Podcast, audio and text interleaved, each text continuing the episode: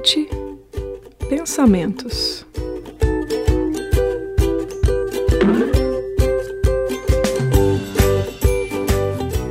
Uma das maiores ilusões que a maioria das pessoas mantém e alimenta é ver como sua única realidade a parte mais densa do seu ser, corpo físico. Nós somos seres mentais. A mente é nosso nível de criação. É pela mente que construímos nossa vida. Através dos pensamentos que ela elabora, engendramos nosso destino, pois não existem pensamentos vãos. Todo pensamento produz formas em algum nível, devido estarmos sujeitos à lei de causa e efeito. Os pensamentos são a causa e as formas seu efeito.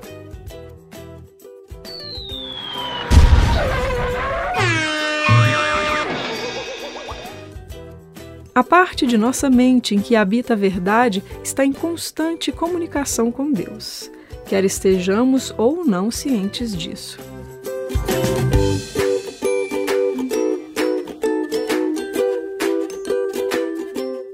A outra parte funciona no mundo feito pelos pensamentos que se julgam separados de Deus, gerando um estado de consciência denominado mente do ego, mente errada. Essa parte está sempre distraída, desorganizada e incerta. Esse estado de consciência, ego, é a parte da mente que acredita que a nossa existência é definida pela separação e atua em direção contrária à mente que serve ao Espírito Santo, mente certa. A mente errada é ilusória.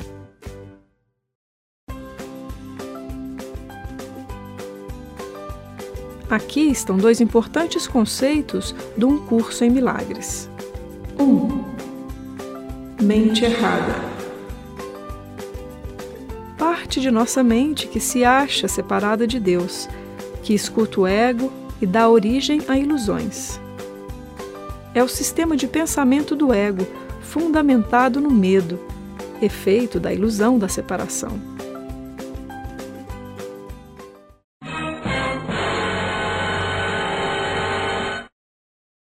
Dois. Mente certa.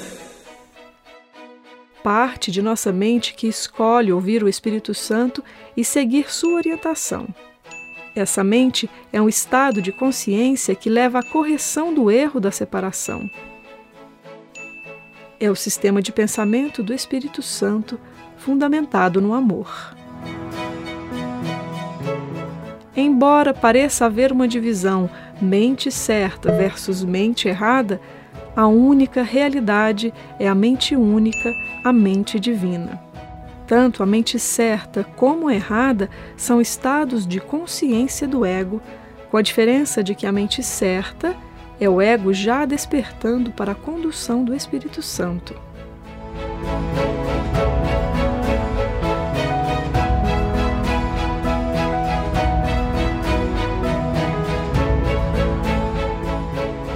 Nós somos senhores de nossos pensamentos.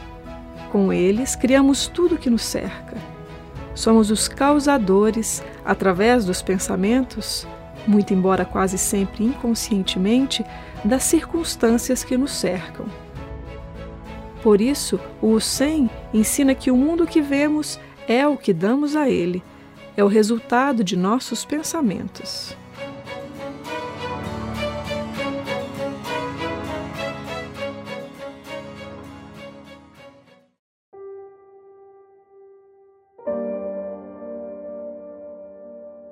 Pensar é criar.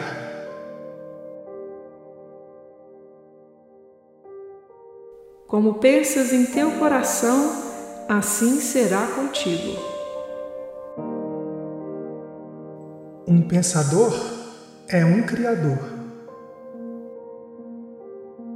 Um pensador vive no mundo de sua própria criação consciente. O homem é aquilo que ele pensa.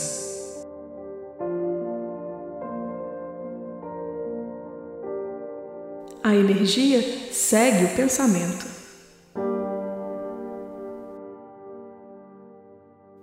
Como pensas, viverás.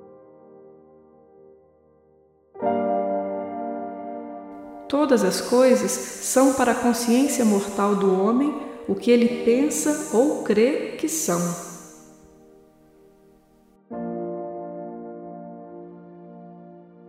O homem é criação do pensamento. No que pensa em sua vida, nisso mesmo a converterá no futuro.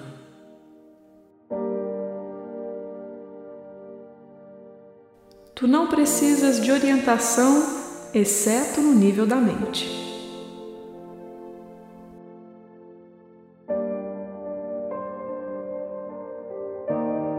Que fazes vem do que pensas. teu corpo, tua personalidade, teu caráter, teu ambiente, teu mundo são o que eles parecem ser para ti.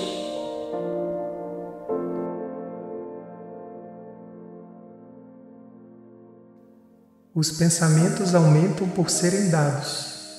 Quanto maior é o número dos que neles acreditam, mais fortes passam a ser.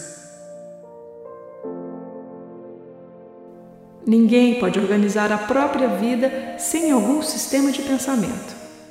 E só existem dois sistemas: sistema de pensamento do ego, mente errada, e sistema de pensamento do Espírito Santo, mente certa.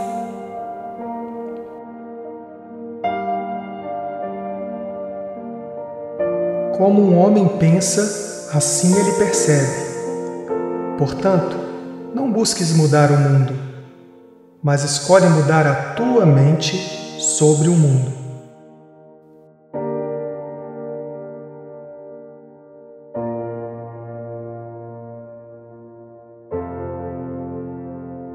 Só a mente é capaz de errar. O corpo pode agir de forma errada apenas quando está respondendo a um pensamento equivocado. É essencial lembrar que só a mente pode criar e que a correção pertence ao nível do pensamento. O corpo não aprende, nem tampouco cria.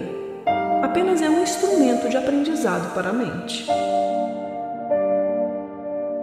As células do corpo são constantemente influenciadas pelos pensamentos e são modificadas por eles. As células do corpo estão constantemente processando nossas elaborações mentais e as metabolizam de acordo com nossas crenças. Lembre-se de que abrindo seu coração e sua mente ao Espírito Santo, você evita que um cirurgião o faça por você.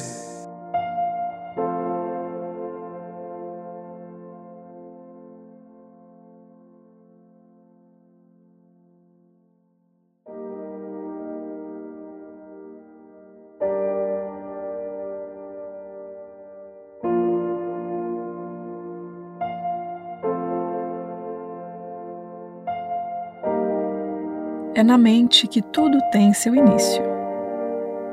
Nossos pensamentos definem nossa vida, portanto, somos seres mentais. Mas e o corpo físico? Que papel ele desempenha no processo evolutivo de todos nós, se a mente é nosso único nível criativo? O SEM nos esclarece que este mundo é uma sala de aulas na qual aprendemos as lições da eternidade, tendo o corpo físico como uma ferramenta de atuação no plano físico mais denso, a superfície da Terra. O corpo é um instrumento de aprendizado para a mente. Ele é parte de nossa experiência no mundo físico, um recurso de ensino a ser deixado de lado quando o aprendizado for completo. Não precisamos do corpo físico a não ser para a necessidade que o Espírito Santo vê nele. Nesse sentido, o corpo parecerá uma forma útil àquilo que a mente precisa fazer. Isso porque o Espírito Santo não vê o corpo como o nosso ego vê. Ele sabe que a única realidade de qualquer coisa é o serviço que rende a Deus em nome da função que ele lhe dá.